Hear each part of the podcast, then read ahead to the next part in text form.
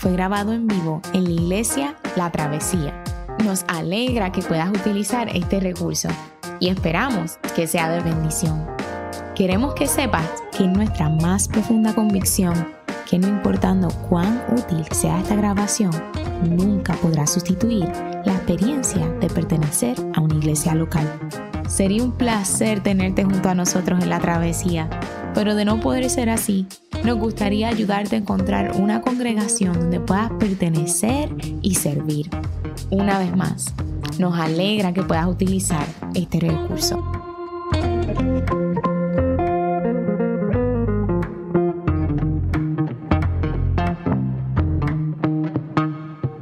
El pasaje de esta mañana se encuentra en el Evangelio según Lucas, capítulo 8, versículos del 26 al 39. Así dice la palabra del Señor. Navegaron hasta la región de los Gerasenos, que está al otro lado del lago frente a Galilea.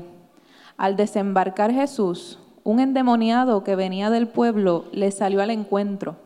Hacía mucho tiempo que este hombre no se vestía Tampoco vivía en una casa, sino en los sepulcros. Cuando vio a Jesús, dio un grito y se arrojó a sus pies. Entonces exclamó con fuerza, ¿por qué te entrometes, Jesús, Hijo del Dios Altísimo? Te ruego que no me atormentes. Es que Jesús le había ordenado al espíritu maligno que saliera del hombre. Se había apoderado de él muchas veces, y aunque le sujetaban los pies y las manos con cadenas, y lo mantenían bajo custodia. Rompía las cadenas y el demonio lo arrestaba a lugares solitarios. ¿Cómo te llamas? le preguntó Jesús. Legión respondió, ya que habían entrado en él muchos demonios. Y estos le suplicaban a Jesús que no los mandara al abismo. Como había una manada grande de cerdos paciendo en la colina, le rogaron a Jesús que los dejara entrar en ellos. Así que él les dio permiso. Y cuando los demonios salieron del hombre, entraron en los cerdos, y la manada se precipitó al lago por el despeñadero y se ahogó. Al ver lo sucedido, los que cuidaban a los cerdos huyeron y dieron la noticia en el pueblo y por los campos. Y la gente salió a ver lo que había pasado. Llegaron a donde estaba Jesús y encontraron, sentado a sus pies, al hombre de quien habían salido los demonios y cuando lo vieron vestido y en su sano juicio tuvieron miedo. Los que habían presenciado estas cosas le contaron a la gente cómo el endemoniado había sido sanado. Entonces, toda la gente de la región de los Gerasenos le pidió a Jesús que se fuera de allí, porque les había entrado mucho miedo. Así que él subió a la barca para irse. Ahora bien, el hombre de quien habían salido los demonios le rogaba que le permitiera acompañarlo, pero Jesús le despidió y le dijo, vuelve a tu casa y cuenta todo lo que Dios ha hecho por ti. Así que el hombre se fue y proclamó por todo el pueblo lo mucho que Jesús había hecho por él. Esta es la palabra del Señor. Estamos en una serie de sermones en estos ya más de dos meses sobre el Evangelio de Lucas y ha sido realmente refrescante, refrescante ver cómo cada vez estamos visitando el, Evangelio, ¿verdad? Y, me, gusta mucho, es súper bueno. Eh, y hoy vamos a considerar un pasaje que tiene que ver específicamente con, con cómo Jesús está revelando su identidad. ¿Quién es Él? ¿Quién es Él? Y por lo tanto, cómo nosotros respondemos a Él. Yo estaba leyendo esta semana un artículo sobre cómo hace 50 o 60 años, siempre que culturalmente en los medios o en el arte se hacía referencia a Jesús, eh, se recalcaba esta imagen de Jesús como el gran revolucionario. Y eso quizás tiene que ver con muchas cosas que estaban pasando geopolíticamente en el mundo, ¿verdad? Con la Guerra Fría y demás. Se hablaba de Jesús como alguien que había venido a cambiar la sociedad radicalmente, a reformar las cosas. Esta imagen de Jesús, quizás como el Che Guevara o cosas así, podría ser una caricatura de eso. Pero en este artículo que estaba leyendo se hablaba sobre cómo en los pasados 20 o 30 años la cultura y muchas veces la misma iglesia ha, tenido, ha tendido a resaltar más la imagen de Jesús como el prototipo de lo que debe ser un entrepreneur, eh, un emprendedor. Y tú ves este tipo de libros en las librerías cristianas como Jesús, el mejor líder. 12 eh, pasos para emprender como Jesús. Y nada malo con eso como tal, pero lo problemático quizás es que solo vemos a Jesús como el que define la ética de cómo alcanzar éxito en la vida. Y el resultado de este segundo enfoque ha sido que eh, para muchos cristianos creer en Jesús es cada vez algo extremadamente más personal, más individualista. El primer enfoque era quizás extremadamente externo, Jesús no tiene nada que ver quizás con tu corazón, sino con el cambio social que se está haciendo. Y este otro enfoque es extremadamente individualista, no tiene nada que ver con un cambio en nuestro entorno, sino con los valores que yo tengo para conquistar mi entorno, para, para enfrentarme a mi entorno.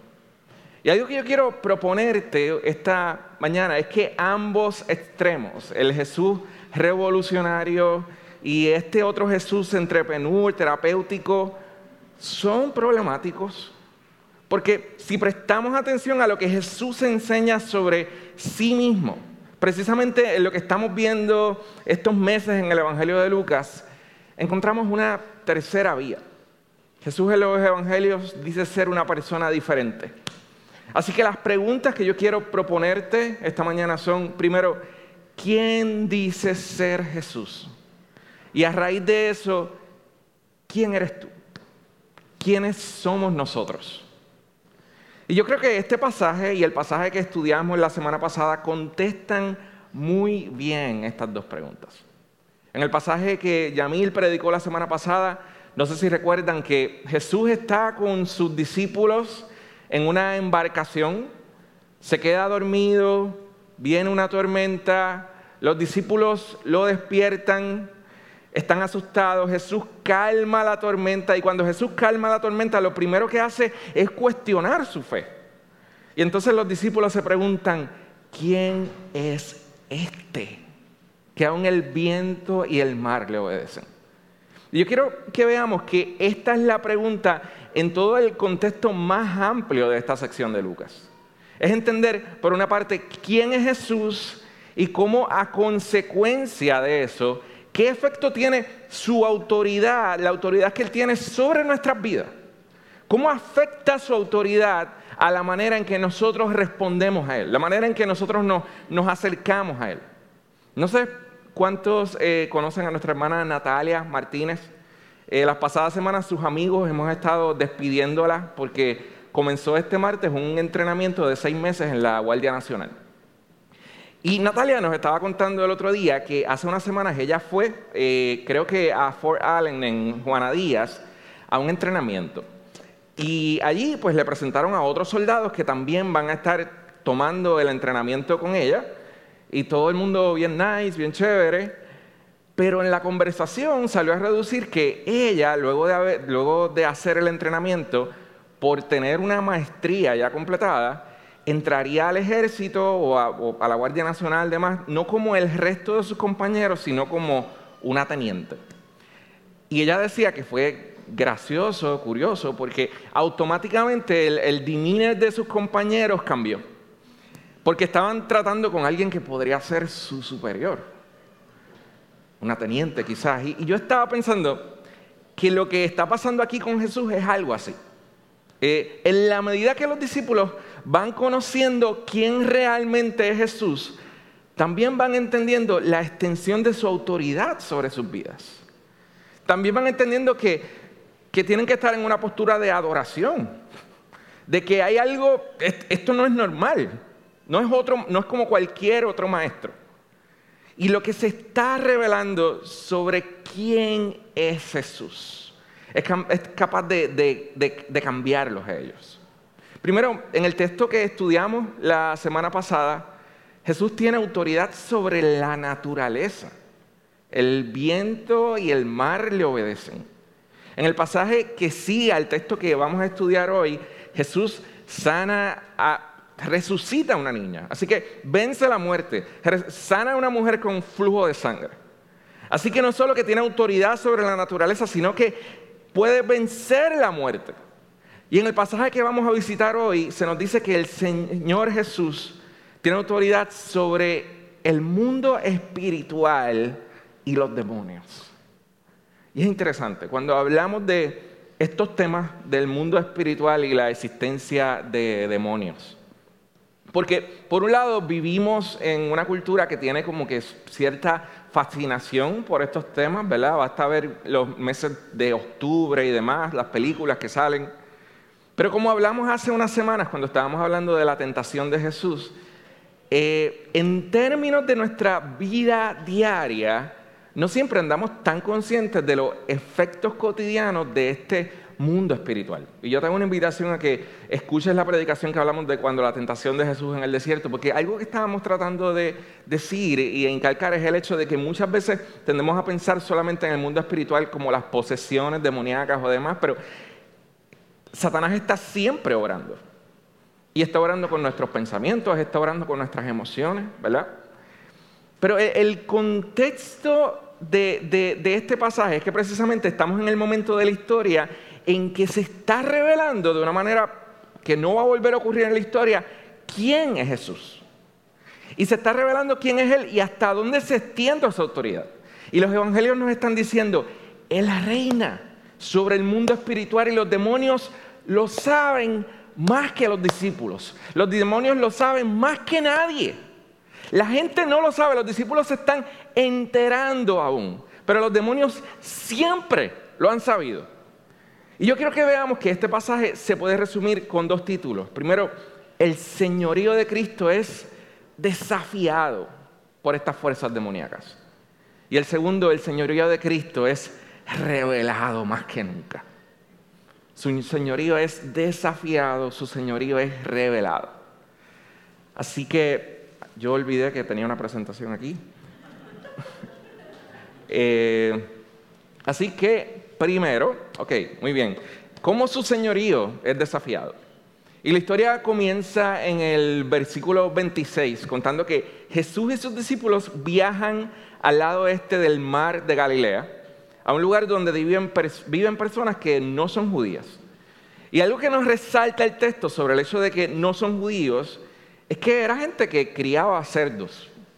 Eh, y al criar cerdos era algo que no hacían los judíos por todas las leyes de ceremonia, de pureza. Así que ahí tú tienes algo.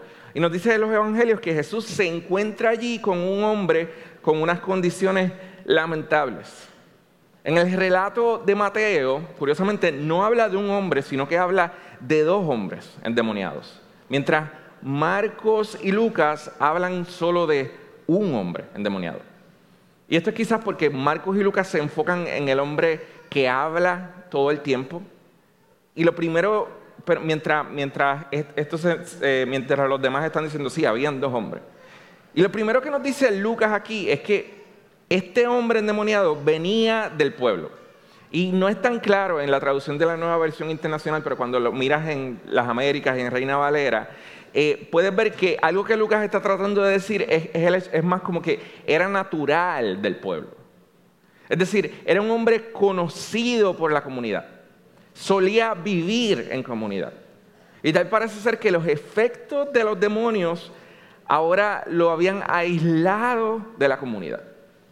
De hecho, ya no vive en una casa como los demás, sino que vive en los sepulcros, aislado de la gente que, que, lo quiere evitar.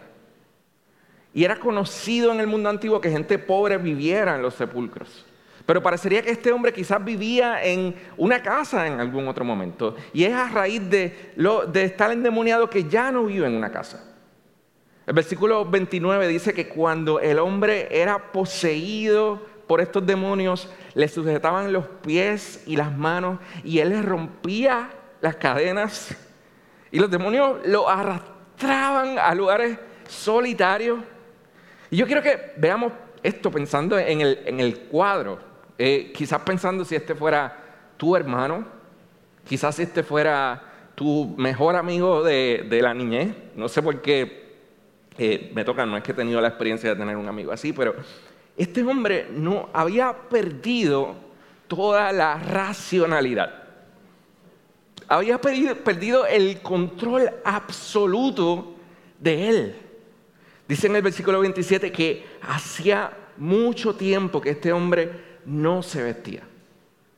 Y el paralelo de este pasaje en el Evangelio de Marcos dice que noche y día andaba por los sepulcros y por las colinas, gritando y golpeándose con piedras.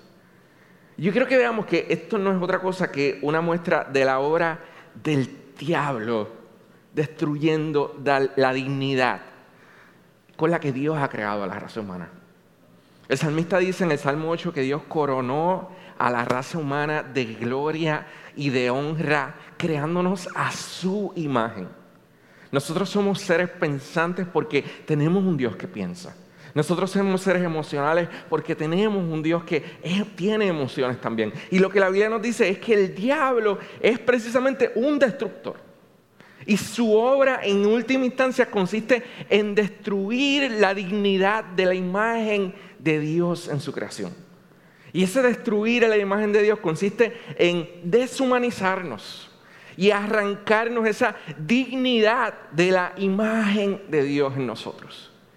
Y el diablo lo, lo hace con este hombre, alejándolo de la comunidad, causándole vergüenza. Está desnudo, destruyendo su cuerpo, destruyendo su identidad, al punto de que él ya no es el mismo. Cuando Jesús le pregunta cómo se llama, él responde, legión, porque habían entrado a él muchos demonios. Y hablar de una legión era hablar en el contexto romano de un batallón de seis mil soldados. Es decir, eran muchos demonios atormentando a este hombre. Yo estaba leyendo un comentario de Juan Calvino sobre este pasaje y él comenta sobre, sobre este, este verso con esta pregunta. Él dice, ¿quién iba a mostrarle a este hombre una compasión que igualara el número de muertes que había sufrido, sino Jesús? Es decir, es que era tanto que se necesitaba el poder de Jesús. ¿Quién iba a mostrar una compasión tan grande que fuera a la proporción del tormento que tenía este hombre si no fuera Jesús. Su vida se estaba desmoronando. Pero los demonios sabían que si era verdad que este Jesús era el Hijo de Dios encarnado, si era verdad que Él era rey, sobre la naturaleza, sobre la muerte, sobre el mundo espiritual. Entonces, esta era la gran oportunidad de los demonios para oponerse a Él y evitar que tuviera éxito. Y es por eso que vemos tanta referencia a demonios y actividad espiritual en los evangelios. Porque es el momento en la historia en, que, en el que se está revelando precisamente quién es Jesús, hasta dónde se extiende su autoridad. Y lo que yo quiero que veamos es que esta es la misión principal del diablo. De eso se trata el mundo espiritual. De una batalla del diablo, alguien que fue vencido en la cruz y en la resurrección de Cristo, tratando de empañar la obra de Cristo a nuestro favor. De eso se trata el mundo espiritual. Ese Dios no me ama, que a veces se nos asoma en nuestra mente. Ese Dios no me puede perdonar. Ese yo le he fallado tantas veces a Dios que, que, ya Dios debe estar cansado, así que no me voy a acercar a Él en oración. No es otra cosa que la maquinación del diablo oponiéndose a la obra de Cristo. Pero como yo dije ahorita, en este pasaje no solo se desafía la autoridad de Cristo, sino que Cristo demuestra su autoridad de una manera impresionante. Y la primera forma en la que Cristo revela su autoridad es con el hecho de que los demonios reconocen quién es Él. Y yo quiero que, pensemos en la escena. Jesús cruza el mar de Galilea, la gente quizás no lo conoce tanto allí, no son judíos, su ministerio era principalmente a los judíos. Jesús no tiene a nadie que vaya eh, gritando y diciendo, por aquí viene el Mesías. Jesús no tiene nada de eso en ese lugar. Pero los demonios que tiene este hombre anuncian quién es Él. Y reconocen quién es Él. Dice en el verso 28 que cuando vio Jesús, cuando vio a Jesús, dio un grito y se arrojó a sus pies. Entonces exclamó con fuerza, ¿por qué te entrometes Jesús, Hijo del Dios Altísimo? Los demonios saben quién es Él. Más que nadie allí. Y les ruegan que no los atormente. Y lo otro es que el, demonio le, pide, le dice, ¿por qué te entrometes? Los demonios están afirmando que ellos no tienen nada en común con él. Que no es como que, sí, ellos son, ellos son poderosos, Jesús es igual de poderoso y aquí se va a librar una, una pelea. Es como que si tú te metes aquí, nosotros no podemos hacer nada. Nuestra batalla está perdida. La segunda forma en que se revela el señorío de Cristo es con el hecho de que Jesús le pregunta al demonio su nombre. Y aquí es bueno entender eh, un poco del contexto bíblico. En el mundo bíblico, el preguntarle a alguien su nombre significa que tienes autoridad sobre esa persona. Esto lo vemos, por ejemplo, en, en, el libro de Génesis, en Génesis 32, cuando Jacob lucha con el ángel y a veces nosotros nos resulta chocante que están peleando y, el ángel le pregunta a Jacob, dime tu nombre, dime tu nombre. Y es como queriendo decir, ríndete, ríndete hasta que Jacob le dice su nombre y, y el ángel le cambia el nombre. Pues es algo así lo que está pasando aquí. El demonio primero llama a Jesús por su nombre, reconociendo quién es Él. Pero Jesús es quien realmente tiene el poder de exigir al demonio una respuesta cuando le pregunta, ¿cómo te llamas? En el versículo 30. Y exigiéndole que diga su nombre. Jesús demuestra su señorío sobre los demonios. Pero también yo veo una, una doble intención aquí. Porque Jesús no le está hablando solamente al demonio. Yo, yo, yo, pienso en esta escena y no pienso en la imagen de un predicador haciendo un exorcismo y gritándole al demonio, ¿cuál es tu nombre? Yo veo a Jesús deteniéndose y con amor mirando a este hombre la cara y diciéndole, ¿cuál es tu nombre? Porque Jesús no le está hablando solamente al demonio, Jesús sabe que hay alguien más ahí. Hay un José, hay un Sebastián, hay un Antonio, hay un José Elías quizás. Y Jesús, antes de mostrar su poder, es movido a misericordia y dignifica a este hombre al preguntarle su nombre. Quizás todo el mundo en Genezaret ve a este muchacho como un caso perdido. Quizás ya nadie lo conoce por su nombre, como pasa en los pueblos pequeños, ya lo conocen como el endemoniado de la esquina. Ya lo conocen como legioncito, algo así, no sé, le tendrían algún sobrenombre. Pero Jesús le pregunta su nombre como diciendo, yo sé que tu verdadera identidad es algo separado a lo que los demonios han hecho creer de ti. Yo sé que quien tú eres es como yo te creé para ser, es algo distinto a lo que el diablo te ha hecho creer. Yo te creé y yo te amo como algo más de lo que el diablo te ha hecho creer. Hermano, tener un ministerio como Cristo, tener un ministerio, amar a la gente como Jesús la ama, significa ver más allá de nuestros prejuicios, ver más allá del mal carácter de la gente, ver más allá de sus pecados, ver más allá de sus errores, ver más allá de la maldad que nos están demostrando y decir, yo sé que hay un nombre detrás de esto y Jesús lo ama. Y es hecho a imagen de Dios. Así que yo tengo que tratar a esa persona con dignidad. No importando lo que yo esté viendo de frente. Yo tengo que asumir lo mejor, no importando lo que yo estoy viendo de frente. ¿Cuál es su nombre? Y la tercera manera en que se revela la autoridad de Cristo es por el miedo de los demonios. Por su miedo. Era obvio que Jesús tenía poder sobre ellos. Y ellos le piden que no los envíe al abismo. Y esto es de estas pocas veces en las que tú dices, ¿qué, qué dije? Que ellos dicen que no los envíen al abismo. La Biblia se refiere al abismo como un lugar que será el destino final para el diablo y los demonios, pero solamente encontramos como dos o tres textos. Así que es como si nos estuvieran haciendo referencia a, una historia que aún no conocemos, pero algo nos está diciendo el pasaje. Y los demonios no quieren ir allí. Y saben que Jesús tiene autoridad para mandarlos allí. Ellos quieren seguir destruyendo. Así que les ruegan a Jesús que los deje entrar en los cerdos que están cerca.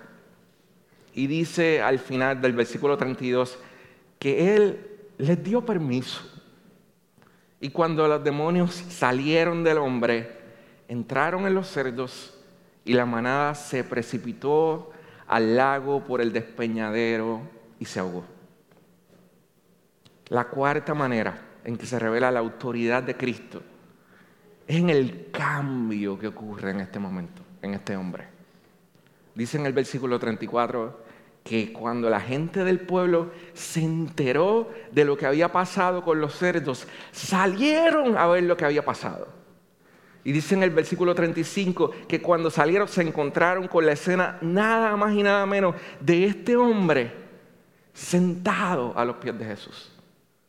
El hombre que ya no estaba corriendo y gritando y golpeándose con piedras, ahora está calmado y sentado ya no está desnudo, como quizás había estado quizás por años, ahora está con ropa. Ya no está atado con cadenas y grilletes, ahora está en su sano juicio. Ya no está viviendo en los sepulcros, ahora está a los pies de Jesús. Y esto me conmueve porque esto es el Evangelio. Esto sabe a buenas noticias. Y tú sabes por qué sabe buenas noticias, porque muchos de los que hemos estado aquí, esto nos recuerda nuestra vida. Nosotros también estábamos corriendo. Nosotros también nos estábamos hiriendo. Nosotros también vivíamos con los muertos. Y Jesús nos restauró. Y, y parecemos ahora tan santos, pero si tú supieras, si tú supieras todo lo que Jesús hizo por nosotros. Y nosotros queremos invitarte a esto. Yo quiero que nos grabemos esta escena. Porque no hay mejor ilustración de lo que significa el señorío de Cristo en nuestras vidas. No hay mejor ilustración de lo que significan vidas restauradas, vidas dignificadas. Que este hombre que ahora puede vivir en comunidad y ser Él que ya no está desnudo, que ya no vive entre los muertos, que Jesús se encuentra con nosotros en nuestro punto más bajo, en nuestro punto más vergonzoso y nos restaura y nos devuelve nuestra verdadera dignidad.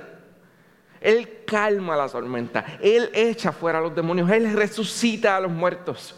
Él lucha y vence aquellas fuerzas que socavan nuestra dignidad y nuestra identidad, que está hecha a su imagen y nos restaura.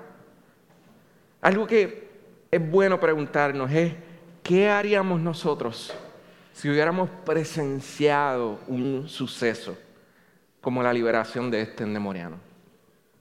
A veces tú y yo tenemos la, la noción de que todo lo que necesitamos para creer y todo lo que la gente necesita para creer es ver algo impresionante de parte de Dios.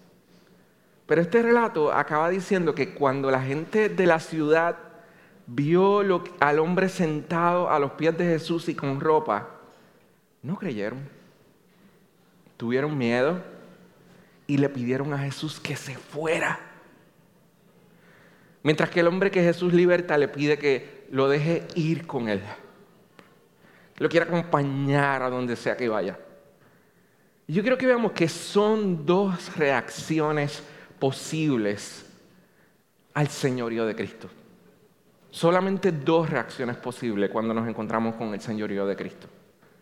o le pedimos que se vaya o lo queremos dejar todo para caminar con Él. No hay puntos medios. De eso se trata el discipulado.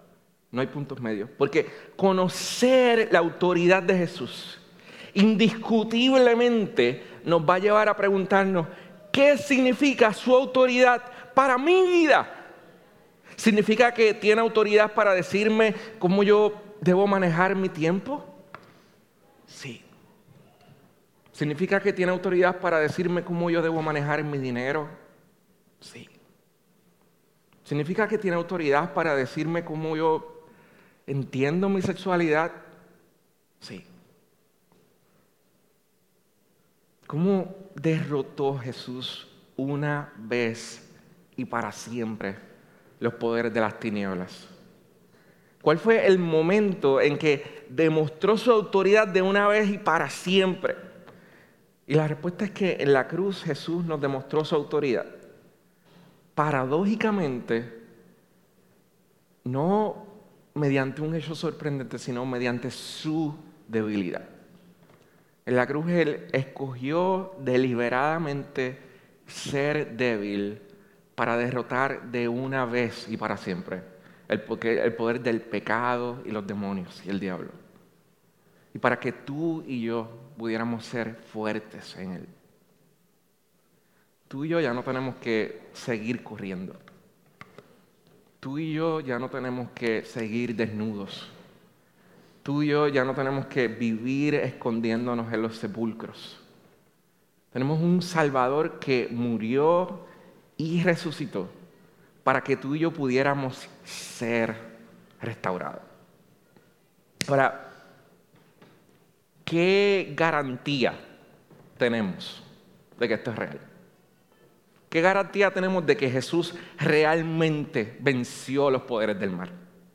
¿Qué garantía nos dejó Jesús de que Él derrotó de una vez y para siempre los poderes de las tinieblas? ¿Qué garantía tenemos de que tenemos un Salvador? Que Primera de Corintios 11 nos dice que el Señor Jesús, la noche en que fue entregado, tomó pan. Y después de dar gracias, lo partió y dijo, este es mi cuerpo, que por vosotros es entregado. Haced esto en memoria de mí. De la misma manera, tomó también la copa después de haber cenado, diciendo, esta copa es el nuevo pacto en mi sangre, porque yo derroté sus enemigos. Y cada vez que nosotros tomamos el pan y el vino, nosotros anunciamos como iglesia que tenemos un Salvador que tiene autoridad para derrotar de una vez y para siempre los poderes de las tinieblas. Cada vez que nosotros tomamos el pan y el vino, anunciamos que nuestro Señor tiene poder para restaurar a aquellos que están desnudos y a aquellos que están corriendo. Y eso es lo que anuncia esta mesa cada semana. Este pan es para los que están corriendo para que no corran más. Este pan, este vino es para los que están entre los sepulcros, para que ahora vivan entre los vivos.